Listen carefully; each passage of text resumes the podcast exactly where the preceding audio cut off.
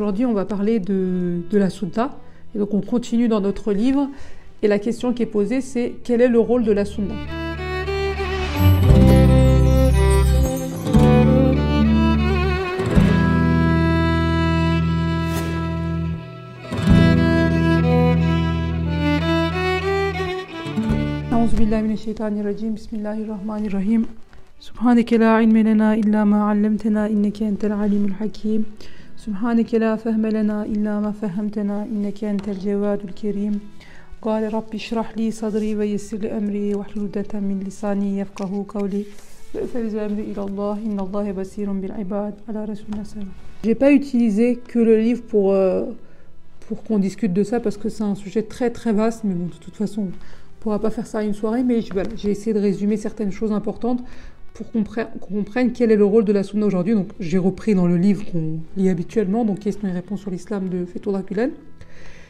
Euh, je me suis aussi euh, aidée du livre qu'on avait décidé de lire en commun, une analyse de la vie du prophète, donc Mohammed le messager de Dieu, pareil encore de Fethullah Gulen, et un livre sur les compagnons du prophète, c'est la vie des compagnons du prophète de Ibn Qadir. Euh, donc déjà, qu'est-ce qu'un, qu'est-ce qu'une sunna? La plupart de vous savent, mais vu que j'enregistre aussi pour euh, la chaîne La Boussole, et ben, au cas où certaines personnes ne savent pas, la sunna, c'est la manière dont le prophète s'est comporté, la manière dont il a vécu, les actions qu'il a menées, les normes qu'il a, qu'il a mis en place, qu'il a recommandées.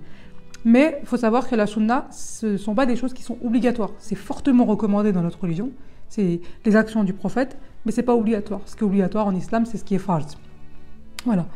Mais euh, pour nous, la sunna, c'est quelque chose de très important euh, et très précieux. Et comment on sait ça? On sait ça à travers les versets du Coran et les hadiths dont on va parler ce soir. Et notamment un hadith, il y a beaucoup de hadiths et beaucoup de versets qui parlent de l'importance de d'imiter le prophète, de faire les actions qu'il a fait. Et euh, un de ces hadiths est repris dans le livre euh, sur questions et réponses sur l'islam. Et d'ailleurs, la réponse à la question commence par ce hadith-là qui dit Celui qui se raccroche à ma sunna quand ma communauté est corrompue aura autant de récompenses que sans martyrs. Ce qui est intéressant en fait dans, dans ce hadith, euh, c'est quand il dit quand ma communauté est corrompue. C'est-à-dire que la sunna, effectivement, il faut s'y rapprocher à toutes les époques, pour tout le monde c'est valable, mais c'est encore plus précieux, ça a une valeur encore plus importante et une récompense beaucoup plus grande quand c'est à une époque où les gens sont corrompus. Parce que si on regarde à l'époque du prophète, c'est pas très compliqué de, s'accrocher à la sunna, de faire comme le prophète en fait, de l'imiter. Parce que on, imite qui En général, on imite, j'ai pas en général, mais c'est toujours comme ça, on imite les gens que l'on aime. Et on aime qui? Bah, On aime seulement les gens qu'on connaît. Si malheureusement, euh, on ne peut pas imiter quelqu'un qu'on connaît, on peut pas aimer quelqu'un qu'on connaît pas. On aime les gens. Plus on va les connaître, plus on va apprendre à les connaître, plus on va les apprécier. Euh, mais nous, malheureusement, on ne connaît pas le prophète comme il faudrait pour l'aimer comme il se doit. Et donc, malheureusement, on n'arrive pas à l'imiter, ou autrement dit, on n'arrive pas à pratiquer la sunna ou à l'imprégner dans notre vie comme il se devrait. Après, vous allez me dire, mais si, euh, on sait, on fait certaines choses, oui. Il y a certaines sunnas, c'est-à-dire celles qu'on apprend, les premières qu'on va apprendre à nos enfants, euh, qu'on va mettre en place à la maison, ça va être les choses les plus classiques. La façon de dormir, dormir sur le côté droit, comment boire de l'eau, s'asseoir, boire en trois gorgées, dire bismillah quand on commence, euh, manger avec la main droite, se laver les mains avant d'aller manger. Oui, tout ça, effectivement, c'est des sunnas qui sont, qui sont importantes. Je ne dis pas qu'elles ne le sont pas, mais c'est c'est pas ça dont je vais vous parler. C'est pas de ces sunnas-là, c'est pas des choses que, même pour les gens qui connaissent peu le prophète, bah, il faut savoir que c'est bien de faire ça, ça a, plus de récompenses, ça vaut beaucoup plus de bonnes actions. Et d'ailleurs, c'est bien pour notre bien-être, toutes ces choses-là. En plus, c'est bien se laver les mains avant de manger. C'est bien, même en dehors de, le fait que ça a été demandé par l'islam, pour notre bien-être, pour notre santé, c'est quelque chose de bien. Dormir sur le côté droit, boire de l'eau entre gorges, etc. En dehors de ça, je voudrais plutôt qu'on parle de la sunna qui est la façon de vivre du prophète, la façon de penser, la façon de se comporter envers les autres, la façon de réagir face à l'adversité, la façon de réagir face à la douleur, face à la tristesse, face à la joie aussi, euh, face aux, gens qui veulent euh, déroger des lois de l'islam. c'est plutôt de ça, c'est plutôt cette sunna qui nous manque aujourd'hui dans notre pratique de la vie quotidienne et qui fait que on va euh, entre guillemets, se prendre la tête ou euh, pour tout, en fait, et pas réussir à avancer dans notre vie Eh bien, pour répondre à cette question de quel est le rôle de la sunna aujourd'hui Il faut savoir d'abord pourquoi le prophète a été envoyé. Quel est le rôle du prophète? Et si on comprend son rôle, on comprendra encore mieux le rôle de la sunna et encore mieux celui qu'il a aujourd'hui. Et pourquoi aujourd'hui la récompense elle est beaucoup plus grande dans notre époque où la communauté malheureusement est corrompue. Et donc là, la réponse elle va être beaucoup plus dans le livre sur euh, Mohammed le messager de Dieu, encore du même auteur. Et là, euh, Fethullah il répond à la question pourquoi le prophète a été envoyé en six points. Donc on va prendre ces six points un par un. À chaque fois, je vais euh, reprendre un verset euh, qu'il cite dans le livre et on va essayer de donner des exemples des événements qui sont passés dans la vie du prophète et après les événements, on va les retourner contre nous parce que si on n'essaie pas d'imaginer ce que ça peut représenter dans notre vie, on ne comprend pas en fait. On écoute les histoires pour écouter des histoires. C'est comme si je, je vous racontais une histoire avant de dormir ce soir. Mais c'est pas du tout le cas. Il faut qu'on en tire des leçons à chaque fois.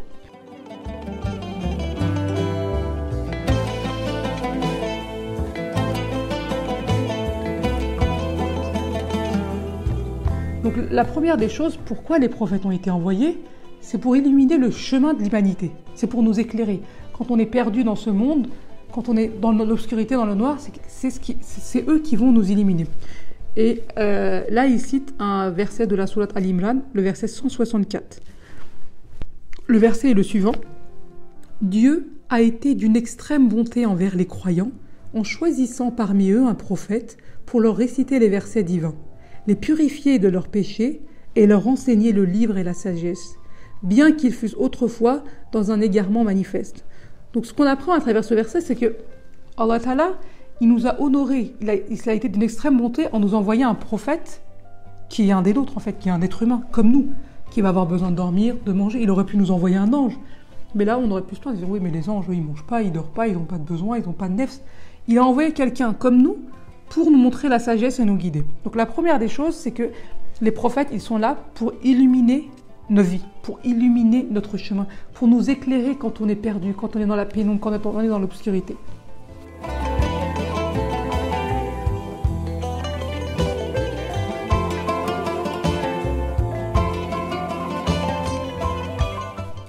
La deuxième des choses, la deuxième des raisons de l'envoi des prophètes, c'est pour guider les gens vers la servitude à Dieu. Et là, alors il a cité plein de versets, mais j'en ai juste repris un seul, dans la sourate Mbia, le verset 25. Point de divinité en dehors que moi. Donc, adorez-moi donc. Allah Ta'ala, nous dit, il n'y a pas d'autre divinité que moi. Euh, nous dit Allah adorez-moi donc. Mais comment on va l'adorer? Quelle va être notre limite? Quel, va être le juste milieu? Comment on doit adorer Allah Ta'ala? Eh bien ça, pour l'apprendre, pour le comprendre, pour savoir comment on doit le mettre en pratique, on a besoin du prophète, on a besoin des prophètes, et ils sont là pour ça. Et si on regarde par exemple la, vie du prophète salam, j'ai donné deux exemples, deux, exemples qui sont complètement opposés.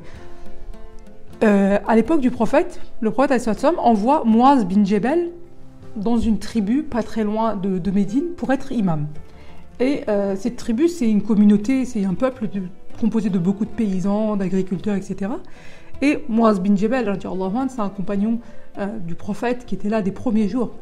Et donc, quand il leur fait faire la prière à, la mosquée, vu que c'est le imam de la mosquée, il lit des sourates longs, il reste longtemps debout, etc. Il prend le temps de faire ses prières et les gens, ils s'en plaignent. la communauté vont voir le prophète et ils disent Mais euh, bin Jebel, il est très bien, on l'aime beaucoup, mais par contre, les prières, elles sont très longues. Nous, on est des paysans, on a des champs, on a du travail, on a de l'agriculture à mener. On ne peut pas rester aussi longtemps. Et le prophète, il se met en colère quand il entend ça. Alors, il ne va pas tout de suite voir Moaz bin le, et le réprimander. Au contraire, il attend un moment où ils sont en, communauté, où le prophète fait un sermon après la prière. Et là, euh, il leur rappelle, euh, il leur dit un hadith très important, où il leur dit faciliter. Alors, je n'ai pas les mots exacts là, parce que je, je l'avais noté ailleurs, pardon, je suis désolée. Faciliter les gens. Ne leur rendez pas les choses difficiles. Ne les faites pas fuir de l'islam. Euh, si vous n'êtes pas d'accord avec ce qu'ils font, expliquez-leur avec des mots justes, mais facilitez les gens. Il leur dit ça, euh, et il, dit ne faites pas des prières très longues quand vous êtes en communauté, quand c'est vous qui dirigez les autres. Parce que dans la communauté, il peut avoir des vieillards qui peuvent pas rester longtemps debout. Il peut avoir des gens qui ont des besoins urgents, des gens qui ont besoin d'aller aux toilettes fréquemment et qui peuvent pas rester longtemps dessous, des gens qui sont, qui sont fatigués, des gens qui ont faim, des gens qui doivent retourner travailler rapidement. Donc, soyez juste. Ne faites pas trop vite, ne faites pas trop lentement, mais euh, faites ce qu'il faut, sans en abuser. Par contre, dans un autre événement de la vie du prophète Sassam, quand on regarde, Huzaifa il rapporte qu'une nuit, il a vu le prophète sallam qui priait. Et le prophète sallam, quand il priait, parfois il priait à haute voix en fait. Il dit il a commencé à réciter la sourate, vous connaissez tous cet événement de la vie du prophète en général, la sourate Bakara. Il l'a lu en entier, ça fait 286 versets. Il le lit en entier. Ensuite, je me suis dit, il va, il va, euh, il va se pencher, il va continuer sa prière. Mais en fait, il ne s'est pas penché, il a continué il est resté debout et il a lu la sourate Al-Imran, qui fait à peu près aussi 200 versets. Et là, je me suis dit, c'est bon, il va, il va poursuivre sa prière, il va se prosterner. Et en fait, il a lu la sourate Nisa. Donc, il a lu trois sourates du, du Coran qui font à eux trois plus de 500, plus de 500 versets, une centaine de pages. Et le roi Taïsam, quand il lisait le Coran pendant ses prières, il récitait lentement et clairement. Lorsqu'il y avait un verset qui glorifiait le nom d'Allah, il le glorifiait, il prenait son temps, il disait Subhanallah, etc. Quand il, y avait une demande de protection envers Allah, euh, il demandait sa protection. Donc il faisait attention à tous les versets qu'il lisait. Donc quand il a fini ses trois sourates, c'est là qu'il s'est incliné et a dit Gloire à toi, mon Seigneur, Subhan Rabbi al-Azim. Il s'est incliné, vous avez fait, il raconte, il dit il s'est incliné aussi longtemps que lorsqu'il était debout. Imaginez, regardez, il a lu trois sourates très longues du Coran. Même quand il était incliné, on le dit trois fois et on se relève. Il dit il est resté incliné aussi longtemps qu'il a été debout. Puis il s'est redressé. Et là, il a dit Sami Allah c'est-à-dire Allah entend ce qui le loue, Seigneur, à toi les louanges. Et là, il dit il est, il est resté redressé aussi longtemps qu'il était resté incliné. Et finalement, il se prosterna en disant Subhan Rabbi al et il demeura prosterné aussi longtemps qu'il était resté debout. Regardez, le prophète il fait une prière très très longue. Mais il l'a fait comment? C'est quand il est tout seul, lui et Dieu. Il n'y a rien d'autre, il n'y a plus d'intermédiaire. Alors que quand il a réprimandé Moaz bin Jebel, il le réprimandait parce qu'il fallait tenir compte des autres. Donc il faut un juste milieu dans notre vie.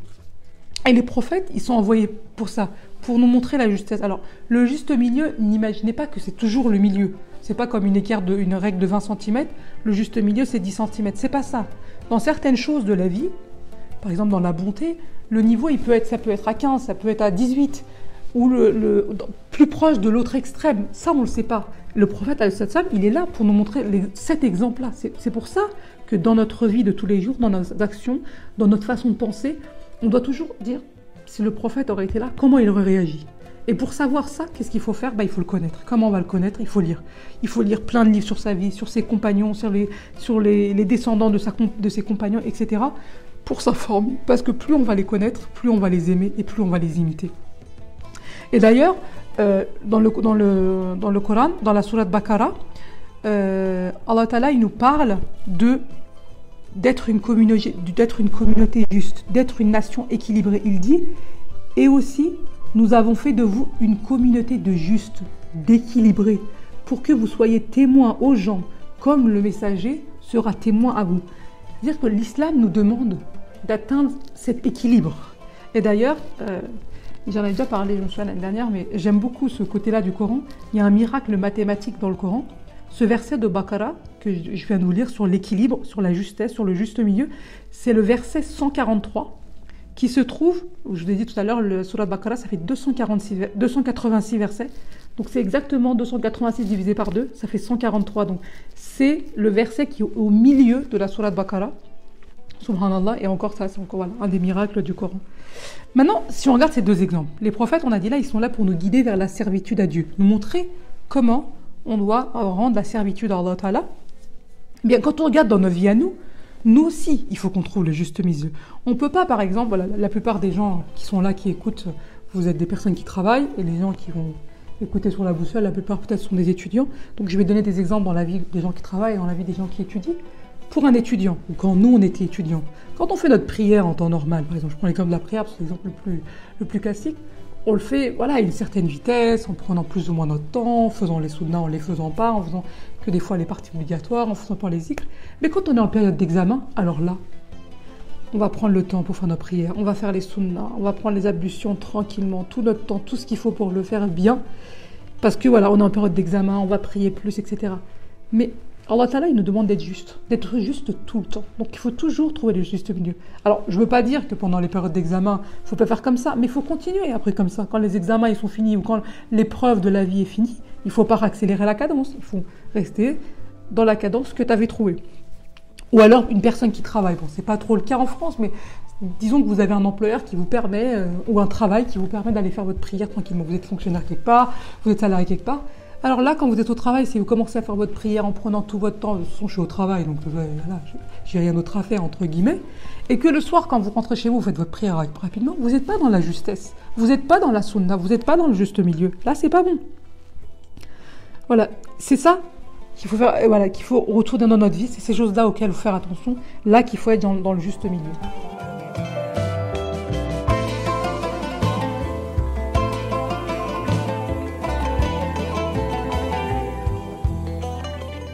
Donc si on continue sur l'importance de la Sunna aujourd'hui, il nous dit dans le livre pourquoi les prophètes ont été envoyés Pour enseigner aux gens les lois de Dieu. Pour nous enseigner les lois de Dieu. Ici, euh, j'ai repris un des versets, c'est ça, verset 39. Ceux qui communiquent les messages de Dieu le craignent et ne redoutent nul autre que Dieu. C'est-à-dire que les personnes, nous tous, hein, qui communiquons aux autres la parole de Dieu, quand on va la faire, il faut qu'on craigne que Allah il faut qu'on craigne, qu'on craigne que Allah, pas les gens à qui on va dire des choses. Bien sûr, quand on va rappeler euh, la justesse, les lois de l'islam aux gens, il faut le faire avec diplomatie, avec tact, mais il faut le faire. Il faut pas se taire, pas dire ah c'est pas le moment, oh je leur dirai plus tard, oh là si je lui dis ça elle va se blesser. Non, on est là pour se rappeler à l'ordre mutuellement. Et d'ailleurs, quand on regarde dans la vie euh, du prophète il y a un de ses compagnons qui décède, euh, Osman bin Mazoun, qui décède. Le prophète, salam, il verse des larmes, autant de larmes qu'il avait versées pour son oncle, Hazrat Hamza, tellement c'était un compagnon qu'il admirait, qu'il aimait, qu'il appréciait énormément. Et là, il y a sa femme, une femme qui est là pendant, le, pendant que tout le monde est en train de pleurer avec le prophète, qui dit Othman s'est envolé comme un oiseau au paradis.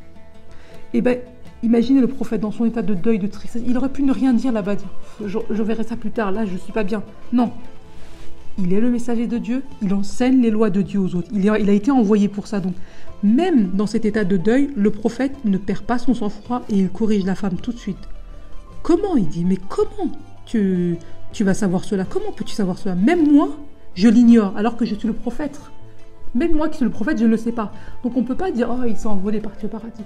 D'ailleurs, nous aussi, quand des fois il y a des gens qui décèdent pour remonter le moral, on, peut dire des choses. Non, on ne peut pas le dire c'est une chose qu'on ne sait pas. Que le devenir des gens, si on ne le fait pas savoir, on ne peut pas savoir. Même si c'est quelqu'un qu'on connaissait tous comme quelqu'un de bien, on ne peut pas dire que cette personne est partie au paradis. Il n'y a qu'Allah qui sait. Ou sinon, un autre exemple, c'est l'exemple de euh, bin Zayd. Oussama bin Zayd, euh, comme vous le savez, c'est le fils de Zayd bin Harissa. Et euh, c'est un Abyssinien, donc c'est quelqu'un noir de peau. Le prophète, il aimait beaucoup Oussama bin. Tellement il aimait cette personne un exemple, vous donner quand il faisait asseoir ses petits-enfants sur ses genoux, il mettait Hassan et Hussein sur un genou et il mettait Ousmane, euh, Oussama sur, sur, son autre genou. il le caressait, il l'aimait beaucoup. Alors que, imaginez-vous le contexte, on est dans une période où les Noirs, c'est les esclaves, etc. Ils sont même pas vus comme des hommes. Alors un petit enfant noir, déjà même les enfants n'ont aucune valeur, il montre à quel point il l'aime, il l'apprécie, il a de la valeur pour lui. Et d'ailleurs, quand les gens à Médine, ils avaient des problèmes, ils n'osaient pas aller voir le prophète, ils essayaient d'envoyer Oussama parce qu'ils disaient, comme lui, il l'aime, il va peut-être faciliter les choses. Et un jour, en fait, euh, Oussama bin Zayd, euh, mais attention, voilà, malgré que le prophète il aime beaucoup Oussama, si il voit Oussama faire une erreur, il le réprimande lui aussi. Il ne va pas laisser couler parce que c'est quelqu'un qui l'apprécie. Ça, c'est faire attention le prophète il était très mesuré dans son comportement. Et c'est ça le message qu'il nous transmet, c'est ça la sunna, c'est que nous aussi on doit être mesuré. Le prophète il avait une compassion qui était universelle pour tous les êtres humains. Mais attention, ça l'empêche pas d'appliquer la justice divine. Il était doux, il était patient, mais attention, c'est pas pour autant qu'il va violer les lois islamiques. Et un jour, euh, lors d'une campagne militaire, Oussama bin Zayd, il jeta au sol un ennemi au sol. Et au moment où il allait le tuer, euh, le, mécréant dit la shahada, c'est-à-dire qu'il euh, proclame qu'il devient musulman. Et Oussama dit mais il fait ça, il se dit il fait ça parce qu'il a peur et que je vais le tuer tout de suite et il le tue. Et cet événement est rapporté au prophète salam qui dit mais comment as-tu pu le tuer? Tu as fendu et ouvert son cœur pour voir que il mentait, qu'il ne disait pas la vérité? Et le prophète, il répétait ça, il répétait ça. As-tu fendu ouvert son cœur pour le savoir? As-tu fendu ouvert son cœur pour le savoir? Il lui répétait. Et tellement il répéta cela, tant de fois, que Oussama plus tard, il rapportera, il dira plus tard, j'aurais aimé à ce moment-là ne pas être devenu musulman. Ce jour-là, parce que c'était tellement dur, il m'a tellement réprimandé. Mais pourquoi? Parce que il, faut bien, il veut bien faire comprendre que tu peux pas savoir ce qui se passe dans le cœur des gens. Donc on peut pas juger les gens parce qu'ils ont dit ça, parce qu'ils ont fait ça. Au fond d'eux, ce qui se passe, on ne le sait pas. Et là encore, voilà, une des sunnas du prophète. Donc, oh, mais elle a fait comme ça, mais en réalité, c'était ça. On ne peut pas dire ça. on n'est pas dans le cœur des gens pour savoir euh, ce qu'ils ont pensé réellement.